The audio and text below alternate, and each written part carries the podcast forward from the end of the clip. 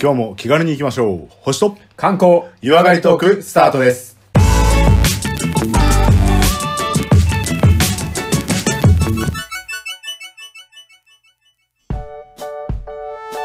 はいというわけで次はですね第86回後半レオさんによります観光のお話ですけども今日はどこへ連れて行っていただけますでしょうかはい。それでは、ここから観光のお話しさせていただきたいと思います。お願いします。いえー今回お話ししますのはね、日本の観光の場所ではなく、久々にやります、食文化行きます。ああいいですねねうん、お腹があすのく、食文化ですかららね、どこっていうことではなく、多分皆さんが感覚的に感じるものは、結構海外から見たら魅力的だよっていう、そんなお話ができたらなと思いますおのおでー、はい今回はよろしくお願いします日本のうん醤油文化です。ああ醤油かもう切り離せないでしょ切り離せないですうん、大体醤油が好きだから納豆を食うっていうのはあります ね なるほどね。醤油が好きだから刺身を食う、うん、そうねあるあるうん間違いない、そうそう。醤油味じゃん、それって思うけど、まあ、確かに醤油味だからこそ成り立ってるものってたくさんありますよね。いやありますよありますよだって食ったことない人いないし、使ったことない人もいないでしょ。いないでしょうね醤油嫌いな人聞いたことないそうですね。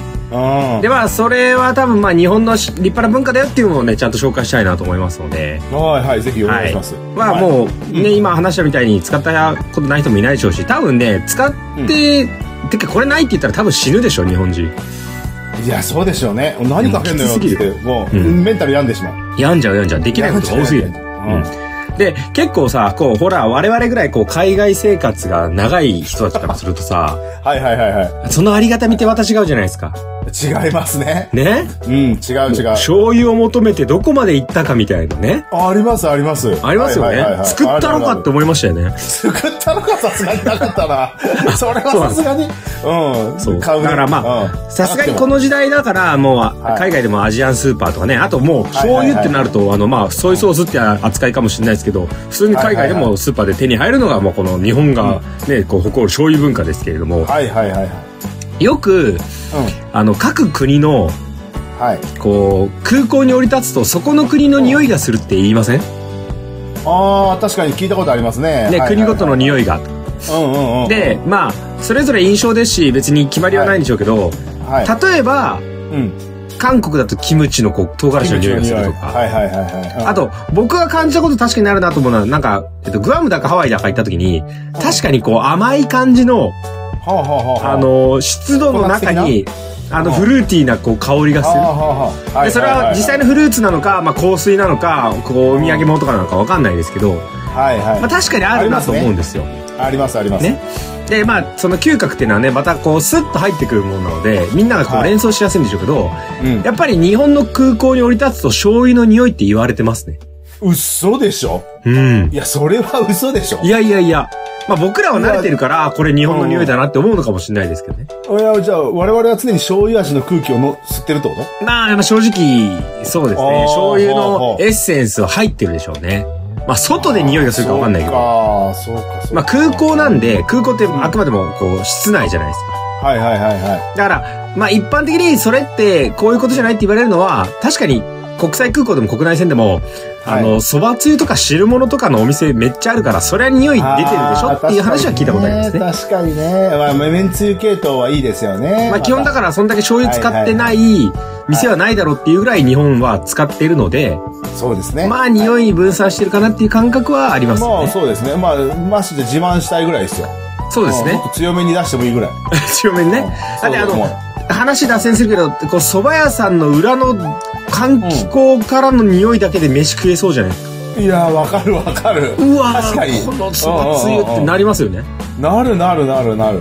それだかはらそういった匂いはねうん多分日本の匂いなんですよはい、はい、いや、そうなんでこれは日本の観光だぞとはいはいい。うことでねあの意識していこうっていうような紹介ですけどおうおうそうですじゃああの外国の人はそれ買いとけってことですよ。そうそうそうそうさらっとだけはいはねい知っとこうぜぐらいのつもりであの醤油の歴史だけわーっと言ってきますねおおぜひお願いしはいます。醤油の発想はあうんの発祥はなんとなくもうイメージ簡単ですねどこの国だあーあ、醤油あ、はいえ、もしかして中国またまあまあ基本中国ですねはいはいはい。まあ、何から醤油という世界に入ったかっていうのはなかなか難しいんですけど、うんうんうん。まあ、ただ、醤油のこう前身とされるこう、ひしお今でも醤油のね、おーあの字を使われますはいはいはけいはいど、っていうのはもうもうその中国とかにもすでにあって、はい。で、これ、もともとはあの、紀元前にある、あの、うん州、州って回るの州ね。うんうんうん周王朝の時代とかに、まあ、この魚とか肉とかから作ったこうんうひしおってまあ醤油の素みたいなものがあるとは言われてます、ほうほうほうほう。でこれが穀物を原料とした今の醤油に変わってくるっていうのはまあ紀元後っていうふうに言われてますねうん、まあそっちの方が馴染みがあるよね、でもね。そうそうだから結局まああの醤油の発想としてはまあ文化がほとんどがそうですけど中国からこうね来ているっていうのが事実なんですがそれが日本ではまあ室町時代ぐらいになると、はい。はいまあ、その発酵調味料として醤油のものが出てきて、はい。で、さらにそこにこう塩とかをこうつけたりとか発酵させることで、なんか旨味あるよねっていうのはこれ日本の発見です。そうなんですかそうですいやーもう、それからしか醤油って言わなくてもいいでしょ。いや、まあまあそうですねそ。こ僕かららの感覚からしたら、うそう、それが醤油でしょって話ですん。。そうそうそうそう、そうそうですよ。うん、旨味があってこそですよね。そう。ちなみに、あーまあ、はいあの、トワイリンガルぐらいのね、コマさんはわかると思うんですけど、はいはい。旨味 は英語で何て言いますか旨味。 ?Yes, thank you. はいはいはいはい。そうなんですよはいはいうん旨味は旨味でございますから、はいはいはいはい。ね、津波とかと一緒、絵文字とかと一緒で、旨味は旨味で世界で通用しまおー、そうなんだ。津波絵も、絵文字もそうなのす。そうですよ。へー津波も絵文字も、あカの英ロ語ーシでーもも。そうだったよね。 過労死そうなのカローシーそうだったんだけどな。マジ 日本、トゥーワークダイ日本人ぐらじゃいしかないんだいねえから。はいはい ちょっと違うみたい。あ、そうなんあだこ。れ、これちょっと、あの、リスナーさんチェックしてあみて、くださグレーですね。了解了い。うん、解。グレーです。はい。まあ、なので、うま、まあ、通常のトークで旨味が出てくるかは別だけど、まあ、はいはいはい旨味っていう成分の、その、生まれはやっぱり日本が、こう、まあ、作ったというかね、発見しておりまあして。あ、で、そういったものから、まあ、旨味をつ、に作り上げた、まあ、そういった調味料が醤油なんですはが、い、まあ、はい。醤油と呼ばれ始めて。で、さらに、やっぱこう、大発展しますのは江戸でございますので。おー。あの、関西からもちろんそうで、醤油はね、始まっていくんですけど、はいはいはい。江戸時代になってくると、まあね、関東でどんどんどんどん産業が広がるし、人口も広がるし、うんうんうん。あの、なんか、西日本からこれ、輸送している場合じゃなくて、バンバン作ろうぜと、なってくる。はいはいはいはい。その際に、まあ、関東における醤油の産地として栄えたのが、これ、うんうんうん。江戸川とか利根川とかがあった水運があって、さらに、あの、はいはい原料の大豆小麦があって平屋であったっていうことから、今の千葉県になるんですね。ああ、ははははねそそううなんだするとこう、まあ、野田とか、はいはいはい。銚子とか、うん。そういったところがこう、江戸でいうとこの、ここだったらいい醤油作れるぞっていうエリアからどんどんどんどん出てきますと。うんうんうん。なので、まあ、江戸産の醤油が生まれてきて、はい。で、これ江戸気質なんですけど、うん。江戸のこう、時間軸ってどんなイメージですか、え、時間軸もう、朝早いところからポーンって出て、っそうそうてそういう感じはしますね。せっかちな感じ。もうせっかちでね、ちょこちょこちょこうって感じでしょんうんうん。ですから、まあ、江戸っ子気質で行く中で、うんまあ、汗っかきでね、ハードワークもするし、せっかちはいで根付いた文化としては、はい。まあ、小料理屋とか屋台とか、まあ、居酒屋的な、こう、ちょっとカウンターみたいなところとかで、はい。まあ、こう、塩の味がね、こう、塩分が効いていて、濃い味付けのものがどんどん好まれていくわけですよ。ああ、はいはいはいはいはい。で、そこで、いや、もうこれもっと、こんな薄いんじゃなくて、強くしてった方がいいぞということで、うん。その鋳造のこう期間をは1年間ぐらい伸ばしてこう濃厚にしていったもので生まれたのがい。濃い口醤油。濃い口醤油でございますおもう醤油って言ったら多分みんな今濃い口が基本ですよねー。うん。あ、いや、全然意識したことないけども。そうそう普通に売ってる醤油をまあ濃い口なんだ選んで買ってる人が分かんないけど、うんまあ基本多分濃い口寄りだと思うんですよ全国うんうでんうんうん。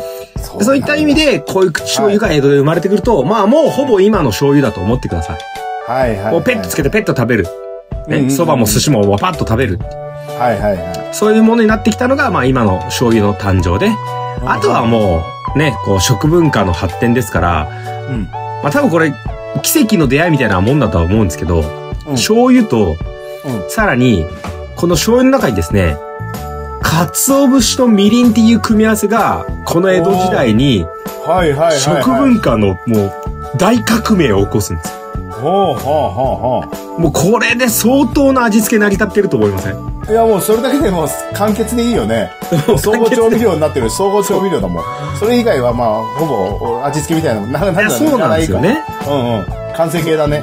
そうだからもう醤油だけはもちろんなんですけどいや、うん醤油と鰹節とみりんあれば大概作れるよねっていう話になってくるわけですよはいはいはいはい。であのもちろんその出汁を取るためとか味付けとかいろいろあったんですけどはい。結局なんかこれ一説には、うんあの鰹節になったのはうんなんかですねこう昆布でこう、うん出汁が出にくいし、はい。さっさと出るよねみたいなイメージから、まあ、こんなものが使われたんじゃないかっていううんいやー、そのさっさとっていうところがなんか江戸気質っぽく。あ江戸気質ねじ、じんびりこう。もうパッパッパッと入れて「はい完成」みたいうんなうんうん。はいはいはいはい。そういったものがまあ、うんこの醤油そして鰹節みりんっていう組み合わせが革命が起こっていって、はいはいはいで、。それでこう日本料理のこうベースがね、今のベースはもうほとんどこの調味料使いますね。いやー、間違いないですよね。もうお世話になっておりますしか言えないです。でももうほんとそうです。はいもうどの家庭にもあるよね。あると思います。はい。あると思います。で、これでどんどんどんどんと仕上がってきて、まあ今に繋がって、今ではね、さっき言ったみたいには海外にも売られてますし、はいはいはい。海外ですとね、あの、キッコーマンってそのまま、おうおうおこうう、ラベルでね、売ってて、イコール醤油だったりしますよね。ああ、そうなんだ。へえ。で、これがどんどんこう、あまあもっともっとこう、今だとどういうものを使わない使うみたいなもので、あうの、んうん今だとこう、まあベジタリアンもそうですけど、ビーガンも使えるこう醤油になっていくとか、はいはいはい。で、さらに日本だとこう、うん。あの、まあ、まあ偏見で申し訳ないですけど、うん発祥の大陸側の国よりも、まあ綺麗な水があって、はいはいはいはで、い。さらにこう、うんさっさと作ろうというよりはもう、手間暇かけてしっかり作り込むっていうその、発酵させる期間とか、うんうん。うん。そういったもので、発祥の国よりも、いや、醤油って言ったらもう日本だよねになっていってるっていうのが今でございます。はいはいはい。探求心の国なんだろうね。うん。で人柄的にさ、もう、いや、ゴールはここじゃないぐらいなことを常に思ってる人たちの集まりなんだと思います。でそうんなんなですより、一層美味しいものを作るし、より深い技術もね、巧みそもうできてくるし。いや、日本人素晴らしいなそうだ、から発展させた、味噌の時もそうでしたけど、はいはい、はいで。豆腐の時もそうでしたけど、うん味噌も豆腐もね、さっきの話で言うと、日本語として世界に行ってるじゃないですか。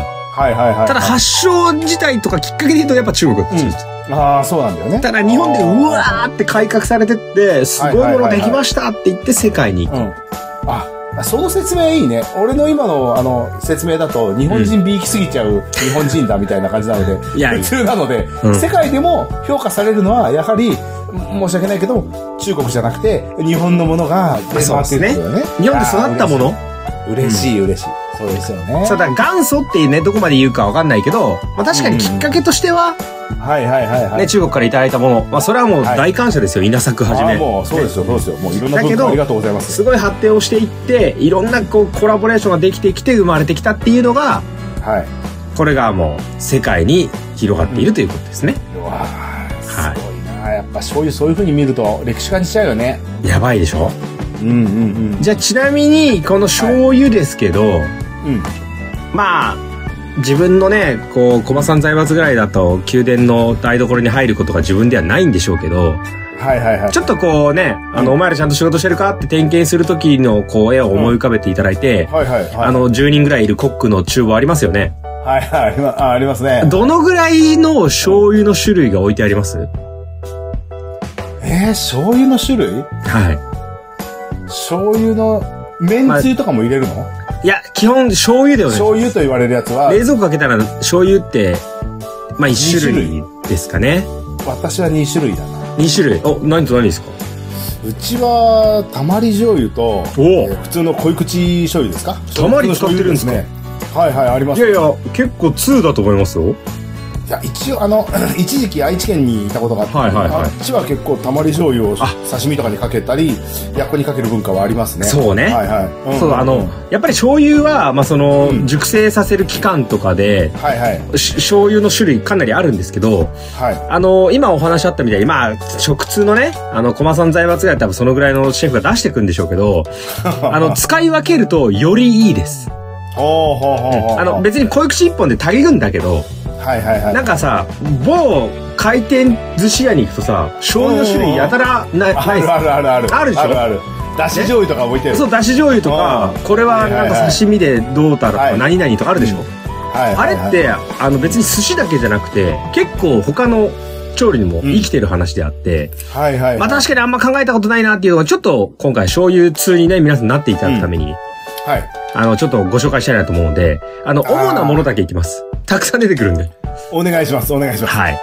まず、あの、醤油のそのまま舐めた時の美味しさっていうのと、んんんあと、はい素材と合わせた時の美味しさっていうのは違うっていうことだけ覚えておきましょう。おー、はいはいはいはい。わかりました。あ、このお醤油美味しいね、ペロリっていうのもあるんですよ、正直。はいはいはい。だから、なんかと合わせた時には美味しいねっていうのもあるんですよね。ほうほうほうほう。あの、例えばわかりやすく言っちゃうと、うん。刺身のは赤身とい。うん。白身で相性のいい醤油は異なります。だかあー、ほうほうほうほう。うん。らそういう意味ではあ確かに、そうでね、すねうん寿司屋さんに行ったら味が違違ううもんねのね、確かに確かに使い分けるかもと思いますよね。うん。確かにそうですね。うん、ほうほうほう。うんで、じゃあ、使い分けとして、じゃあ、普通に、まあ、ベーシックな、こういう口はこういう時に使うよっていうのをね、まずは押さえていただいて、まあ、基本万能ですよ、こういう口は。おー、はいまはいはい。あ、あの、うん全然問題ないです。はい元ははい一般的で、まあ、あと、いろんな、こう、調理のね、あの、いろんなレシピに、醤油ってあるものは、うんこれ、あの、こういう口醤油のことだと思ってくださはい。いはいはい。あの、ね、あ基本はどの家にもあるでしょって言ってるのが、このこういう口醤油。はい。これは、あの、まあ、万能で使っていただければいいんですが、はい。じゃ濃い口があるってことは、やっぱり、薄口ありますよね。はいはいはいはい。ありますね。で、これ、薄口っていうのは、さっきあの、歴史の話でもしましたけど、うん。もともとは、どちらかというと、その関西とかで作られた醤油って、うんまあ、こっちのが先なんですよね。はいはいはで、薄くて、い。うん。で、まあ、どちらかというとね、いあの、色とか香りがこう、ちょっと抑えられてるので、はい。素材を活かす側なんですよ。おー、はあはあはあ。醤油味っていうよりは、はい。あの、引き立て役、サブに回りますっていうのがこの薄口です。はいはいはい。で存在感薄いだと覚えてもらえればね、いいんですけど。はいはいはいはい。なので、あの、まあ、色とかもそうですし、例えば、はいだし巻き卵に使う醤油はこっちの方が良かったりとか、おー。あと、お吸い物とか炊き合わせとか、はいはいはいはい。ね、あの、メインの醤油味じゃないでしょ、どれも。うん、そうですね。うんなので、まあ、そういうところには薄口の方がいいだろうと。はい。はい。で、まあ、あの色のこう、濃い、薄いで、イメージありますけど、味もやっぱり濃い、薄いじゃないですか。はいはいはあの、薄口っていうのは、い。うん。これあの、結構、どっちのお考えを皆さんが持ってるかなんですが、うん。塩分濃度の話ではないです。ほうほうほうほうほう。純粋に色の話です。そうなんですね。はあーなので、はあ濃い色なら濃い口。うん。薄い色なら薄口。はいはいはい。なので、あの、塩分のこの濃度だけで言うと、うん。正直薄口の方が高いんですよ。あ、そうなんですか。だから、へーちょっと俺最近こう、体のために塩分を抑えようかなと思って薄口にしてるんだっていう人は、いやいやうん、それ色だけだからって。ああ、これ、のんのんのんに。言ってあげてください。はいはいはいはい。うはいん。あへの、ーそれって色だけだから、塩分濃度だけで言えば薄口の方が全然高いけど大丈夫みたいな。言ってあげてく ださい。矛盾してる。はいはいはいはい。うん。なんで、まあ、覚えとくといいなと思うのは、色だけで塩分濃度ではないよっていうのが、まあ、この濃い口を薄口ね。はいはいはいはい。あとはその存在感で僕は覚えたんですけど、はい。メインを醤油味にするなら濃い口です。うん。で、引き立てるなら薄口ですよ。はい。はい。で、さっき、駒さん財閥の厨房にあるって言ったもう一つのはい醤油何でしたっけ、たまり醤油。たまり醤油。これどういう時に使いますか、お刺身ですね。あと、いい薬ね庫には使ってますね。あおお。ちょっとね、粘性があって、割と絡みやすいっていうようなイメージがある。はい。いやさ、やっぱ、毎日三つ星食ってると違うね、言うことが。い何、何を言うんですや、いや、まさにね、そういう扱いはいではい、間違いかない。おーはいはいはい。あのね、もう、大丈夫、コマさんね、醤油通って言っていいよ、一般 人。いやいや、そんな、うんまだまだっすよ。なのはで、いはいあの、今ね、刺身に使うよって言ったんですけど、うんはい。あ、の、表現としては、たまり醤油っていうものと、はい。あと刺身醤油って聞きますよね。おうおうおうおうおうはいうん。あの、どう違うのっていうと、正直定義はこれもないです。ああ、そうなんですか。あの、へー刺身醤油って言ってたまり醤油を使う人もいるし。はいはいはいはただ、その、蔵元みたいなところで、い。うんうんうん。あ、これ刺身にいいよって言われたら基本もうそれは刺身醤油にな刺る。身醤油だね。そうそうそうあーはいはいはい。なんでまあ、ただ、ちゃんと味わいも違くて、うん。あの、白身魚とか素材を生かすとか、うん。で、あのさらに、こう、おすすめの醤油としてはやっぱりこうなんかね、刺身全般にやっぱね、素材のあの生かし方があるのでね、はいはい。とても合います、これは。で、おーやっぱり粘性、とろみ。はいはいはいはい。あとはい、感じやすいなと思うのはちょっと甘みがありますよね。ああ、そうかもしれないですね。うんうんうんうん。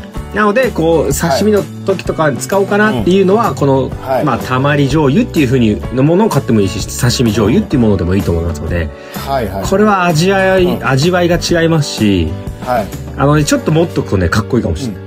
おー、いいですね。で、逆にあの、ダボダボ使うもんでもないから、はいはいはい。ちょっとひょっとしたらこっちはあの、真空パックみたいなものでね、ちっちゃいのをこう持っとくのもいいかもしれないですね。はいはいははい。ですからこれ、まあうん、濃い口、薄口、まあ、たまり醤油、また刺身醤油。い。はいはで、あの、大雑把に言えば、薄口は、あの、白身魚。い。はい。ね。うんで、まあ、濃い口とか刺身とかは、まあ、赤身とかいいんじゃないのって話ですね。はい。なので、あのう、んつぶりたいならさらに、はいはいはいはい。まあ、寿司屋行って、まあ、大概ね、カウンターの寿司屋で大将お任せ頼むよっていつもコマさん頼むと思うんですけど、そうだね。あーまあ、その時、はいはいに、まあ、多分ね、もう常連の寿司屋ですと、こちら白身魚なんで、まはあ、いちょっと素材を楽しんでいただきたいので、薄口でお楽しみくださいっていうのはいはで、多分なってると思います。ほうほうほうほうあの、用意されてないのに薄口ちょうだいとか言ったら嫌な客だからやめてください。そうですね。うんはいはいはい。さあ、あの、いけすかなやつですから。はい。まあ、ただたまり醤油っていうのは、まあ、ちょっとね、あの、麹を加えたりとかして、うんまあ、ちょっと発酵を熟成させているので、まあ、とろみが強いっていうものでございましほうほうほうほた。なので、まあ、こういううん、たまり醤油、まあ、刺身醤油を使い分けるだけでもいいですし、う。はい。それで、まあ、あのさっき言ったみたいにね、こう、うんさらにその、みりんで作るとか、はいはで、い最後にこう、握り寿司用の、まあ、爪なんて言われるんですけど、あの、煮詰めね、甘いタレ。ほうほうほうほう。甘いタレとか考えてみてください。うなぎのかば焼き。いやー、たまんない。かば焼きだけでご飯一杯いけちゃうよね。いけちゃう。あのタレご飯やばいよねタ。レご飯十分ですよ、もう。もうタレご飯やばいし、はいはいで、さらにこうはいはい天ぷらとかのこう、つけ汁ね。あーうんあー、あれもね、そうですね。で、やっぱりこう、みりんとかつお節に必要でしょ、いいですよ、必要、必要。うんですからその醤油のいくつかの使い分けと、さらにさっき言ったこう、みりん、そして、このはい、かつお節とかの出汁とかの組み合わせによっても、ほとんどのはい、日本食は完成しておりますの。そうだね。うんうん意識してったら、相当すごいものですから、これ。いや、どのくらい摂取してんだろうね、日本人いっやいてやね、。摂取ね。さ摂取相当してると思う。血液はもうす醤油の味してもいいぐらいに食べてるような気がするけど言ってみたいね、それ。 私の血の半分は醤油でできている。醤油でできてますはいはいはい、はい、粋だねいや本当ですよいやそのぐらいこうやはりあの切っては切り離せないようなまあ、切り離せないですよね。うんだって基本的に醤油以外の、まあめんつゆにしてもさっきの天つゆとかにしてもはい。やっぱりそういった醤油っていうのは含まれてるじゃないですかそうですね。醤油がねやっまぱあ、り基本ベースですからね。はいはいはいはい。ああ、ぜひ。いいね。醤油もう少し知りたくなってきますね。日々使う醤油の中で、うん。まあ、それはちょっと意識して、あ、うちも違うの使ってみようかなとか。はいはいはいはい。で、この日本食自体がもう世界でブーム来てますから、はいはいはいはい。まあ、これが、まあ、海外のシェフなんかは、醤油かなりね、高額でも選ぶみたいですし、おーほーほーほーで、結構ね、あの、醤油を日本食に使うのは当たり前ですけど、あの、パスタとかこう、はい。こう、なんかフライドチキンとか、で、さらになんかね、うんマカロンとかに使うちょっと人がいたりとか、おあーの、醤油味って意味じゃなくて、ちょっとこう、隠し味だったりとか、そういうのでね、はいはいはいはい。かなりね、幅広く醤油っていう、こう、調味料が世界でも使われ始めてますので、油。おーで、それの本場の国っていう意味では、うん。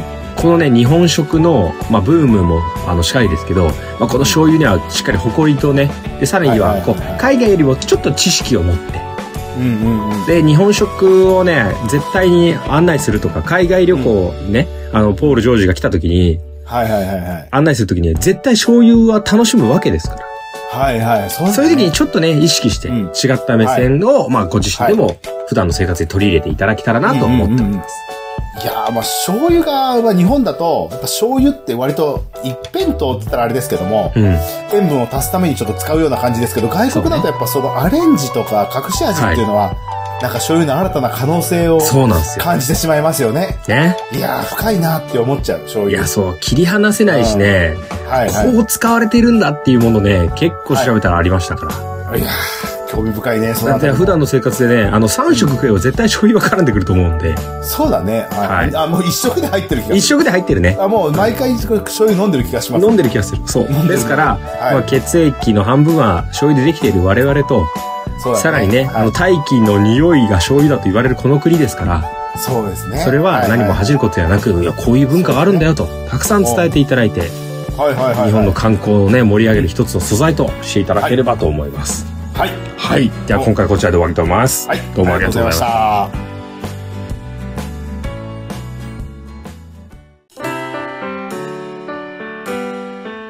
はい。それでは第86回収録お疲れ様でした。お疲れ様でした。ありがとうございました。いや、さっきの醤油の話聞いて思ったんですけど、はいはい。俺いろんなとこにやっぱ醤油使ってるわ。いや、た全員日本人そうだと思いまですし。しょしょあとね、醤油どころじゃなく、はい。ソース、ケチャップ、マヨネーズ、ドレッシング、めんつゆ、うん。何でも使ってるなと思って、うん。なんか、もう、なんだろうな、体にいいだか悪いだかわかんないですけど、調味料依存してるっていう食生活が、はい。すごいなって思いました。あ、調味料を結構ガンガンこだわるタイプですかこだわるというか、私は、あの、ドレッシングが食べたいがためにサラダを食べるんですよ。あ、ドレッシング飲むのはさすがにまずい なと。うん、そうそうそう、その罪悪感から、じゃあサラダにかけてドレッシングをまあ先わ生かのるもわうかみたいる。な。わかるよ。わかるでしょわかるよ。あと豆腐を食べたいっていうのは豆腐にはその大した味っていうのはないじゃないですか、まあまあね牧場の豆腐だったらね、うん豆腐の豆の味を楽しみましょうわかるあわかるるけどもやっぱり豆腐食べる時には醤油だし納豆の時にも醤油の味っていうのは重要なんですよねだってラーメンとかそば食ってるのって結局うんね、汁にだいぶ依存してますもんね。そうでしょ、うんそういうこと考えるともう調味料って重要だなっていうのはすいごいや、よ重要ですよ。マヨネーズとか、いお好み焼きにマヨネーズとソースかかったら何かけるのよってなるじゃないですそうですね。かでしょ、はいもうソースたっぷりマヨネーズたっぷりみたいなさそうそういね。うお好み焼きうまいじゃんだからあオムのライス食文化を豊かにするって、まあもちろん食を豊かにすることから来てるんでしょうけど、はいはいはい相当幸せには直結しますよね。いやしゃ幸せですよ調味料が活性化がない国とかはいけないですまあそうだよね。調味料商戦がねつあの拡大してるとかまあしょねすごいところが多いところがいいですね、うんうんう調味料に関してはねだからそういう意味では、あれですよね、あの、キャンプとかバーベキューとかって、はいはいはいあの、調味料揃えとけば相当気分は贅沢にな りますよ。全然いけるねね。そううん、ほんまあ、塩胡椒で基本いいんだけけどさ、どうんうんうんうんもう全然安い肉でいいし、うんもうジャジャーンってマヨネーズとかねケチ、ャッなプだけあればいいしんか、ジャジャーンってなんか出したら、うおーってなりますよね。なるなるなるなるいやーそう考えるとやっぱ今回の醤油に関しても、うんより興味湧くし、うん。やっぱ調味料ってのは重要だなってい再や、確本認しまし当た。日々の生活でね、うんこんなに身近に楽しませられるものはないと思いますよ。そうだね。うん。しかもそのコンパクトにまとまってるじゃないですか。そうなんですよそ。のな調味料っていうのが。だから外国に行く時にも調味料俺持ってった気がする。そうね。そうそう。んあの、日本人は結構、あの、海外のそのスポーツ選手とか遠征とかね、オリンピックとかはいはいはいはいはも、いまあみんななんか梅干し持ってくとか、マイ醤油持ってくとかね、やっぱやるらしい味ですよ、噌ね。とか醤油とかあるだろう。あるらしいです。で、あの、液体だと持ち込める量って決まってるんですよ。